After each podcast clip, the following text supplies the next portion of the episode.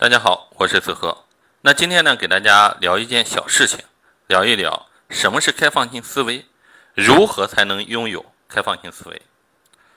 有一天呢，我徒步路过青岛的蓝湾艺术公园，因为被一场阵雨呢阻断了脚步，于是呢找到一个屋檐底下去避雨。被店长发现，哎，邀请我进去坐一坐。进去之后呢，我才知道，哦，这里原来是一家家具馆，开了呢有两年多。小店的家具呢，非常的有调性，属于这种叫实木简约风。我就问店长，我说来参观的人多吗？老板说几乎没有，基本上呢都是老顾客介绍。那蓝湾艺术公园属于一个非常有艺术范儿的这种公园。其实我第一次来的时候啊，感觉这里有点像北京的七九八公园。但是这里和七九八最大的不同之处呢，七九八是开放的，人来人往，就大家非常愿意走进去去看一看。探索一下小店里有哪些有趣的东西。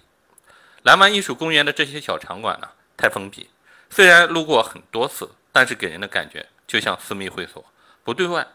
去蓝湾艺术公园的人很多，但是呢，走进这些小场馆的人呢，几乎没有，非常的可惜。其实，在这里呢，我给大家做一个总结啊。其实，想要经营好一个场所，我们必须要拥有这种开放性的思维，大门敞开，人呢才能进来。人进来之后呢，才有人气。同样，其实我们日常与人交流呢，都是如此。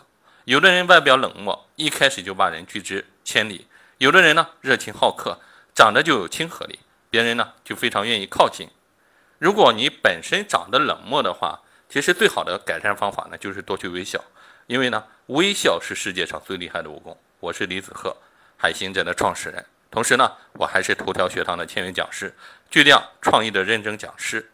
我主要在喜马拉雅呢，跟各位分享新媒体整合营销，涉及短视频、短图文、中视频和直播的整合营销，还有一部分是认知思考提升，再一个就是行走发现。关注我的喜马拉雅，我们一起学习，一起进步。谢谢大家。